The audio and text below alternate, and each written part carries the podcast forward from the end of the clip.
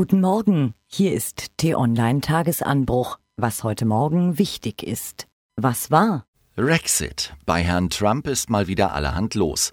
Dass es nur wenige vernunftbegabte Menschen aushalten, über einen längeren Zeitraum mit ihm zusammenzuarbeiten, das war schon länger bekannt. Aber die rasche Abfolge der Abgänge überrascht einen dann doch. Der nächste Ausstiegskandidat soll angeblich Rex Tillerson sein.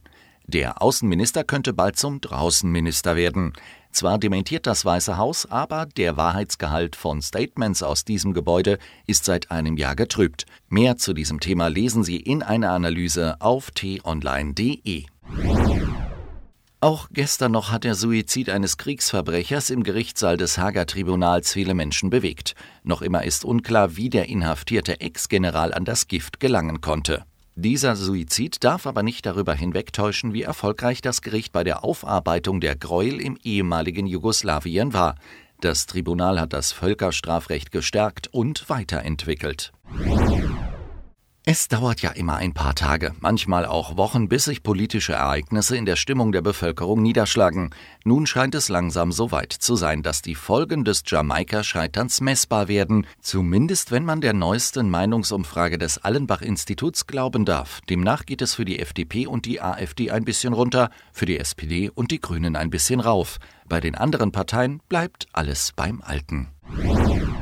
Und dann gab es gestern Abend ja noch das Treffen von Merkel, Seehofer und Schulz bei Bundespräsident Steinmeier. Große Koalition ausloten und so. Alle aktuellen Informationen dazu finden Sie heute Morgen auf t-online.de. Was steht an?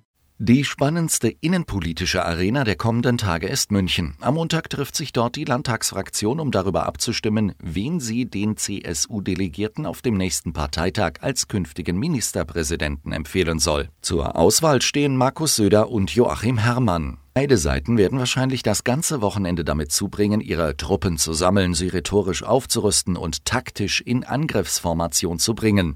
Das wird also ein spannender Termin am Montag in München.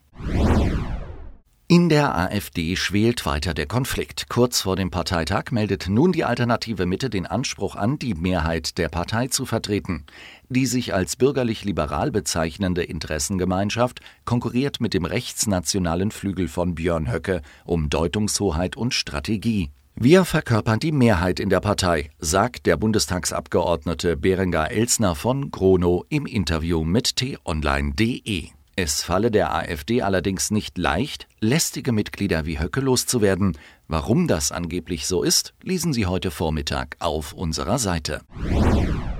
Sie nennen ihn Danish Dynamite. Thomas Delaney ist noch nicht einmal ein Jahr bei Werder Bremen und schon längst Chef im Mittelfeld. Intensiv und aggressiv nennt er sein Spiel. Fans und Mitspieler feiern ihn, aber mit Werder muss der 26-Jährige gerade schwierige Zeiten durchmachen. Im Gespräch mit t-online.de sucht er nach Wegen aus der Krise und spricht über das Konzept des neuen Trainers Florian Kofeld. Was lesen? Und dann gibt es noch zwei Lesetipps. Die Schweiz betreibt seit tatsächlich über einem Dreivierteljahrhundert eine Hochseeflotte, und zwar ohne Fregatten oder Korvetten. Der Staat bürgt Jahr für Jahr mit einer Milliardensumme für den Betrieb einer inzwischen privatisierten Flotte. Damit soll jetzt Schluss sein.